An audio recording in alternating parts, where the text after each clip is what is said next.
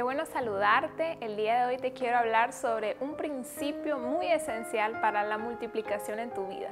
Y me encantaría leerte el libro de Segunda de Reyes, el capítulo 4, el versículo 42 dice, Vino entonces un hombre de Baal Salisa, el cual trajo al varón de Dios panes de primicias, 20 panes de cebada y trigo nuevo en su espiga. Y él dijo, da a la gente para que coma. Y respondió su sirviente, ¿cómo pondré esto delante de cien hombres?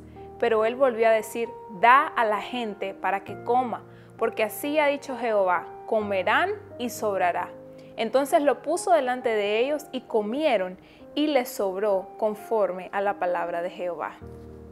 Tenemos que entender que Dios es un Dios bueno él siempre quiere suplir en abundancia. En este contexto, el profeta Eliseo se encontraba con 100 varones que eran los hijos de los profetas y estaban en un tiempo de sequía donde no había nada, pero es muy bonito ver cómo la mano del Señor estuvo con ellos y suplió pero no simplemente les proveyó lo que necesitaban, sino que les dio para que sobrara, para que abundara. Ese es el Dios que nosotros tenemos, un Dios de multiplicación. Pero es interesante ver cómo el siervo de Eliseo le pregunta a este cómo puede hacer para repartir 20 panes entre 100 hombres. Y el siervo de Eliseo le pregunta a este cómo puede hacer para repartir 20 panes entre 100 hombres.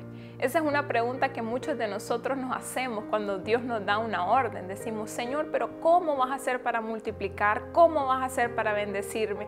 Pero Dios no te manda a entender el cómo. Simplemente hay un principio especial y se llama dar.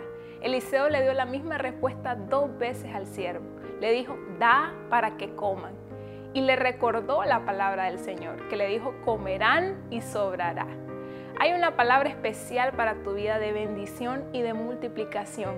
No te preocupes por el cómo Dios va a resolver. Simplemente da, dale lo mejor al Señor. Y no solo quiero hablarte de recursos, sino que quiero llevarlo a un nivel más allá. Se trata también de todo lo que te rodea, tus talentos, tus habilidades, incluso si no tienes fuerza. Dice la palabra del Señor que Él multiplica las fuerzas alcanzadas. Si te sientes cansado, simplemente sigue dándolo todo, porque Dios te va a multiplicar. Mi petición en este día es que tú puedas recibir la palabra que el Señor le dio a Abraham y hacerla tuya. Te multiplicaré y te bendeciré en abundancia. Cuando recibas esa palabra, no hay nada más que te puede preocupar. Simplemente da de lo que tengas, aunque te parezca poco. El Señor te va a bendecir y te va a multiplicar.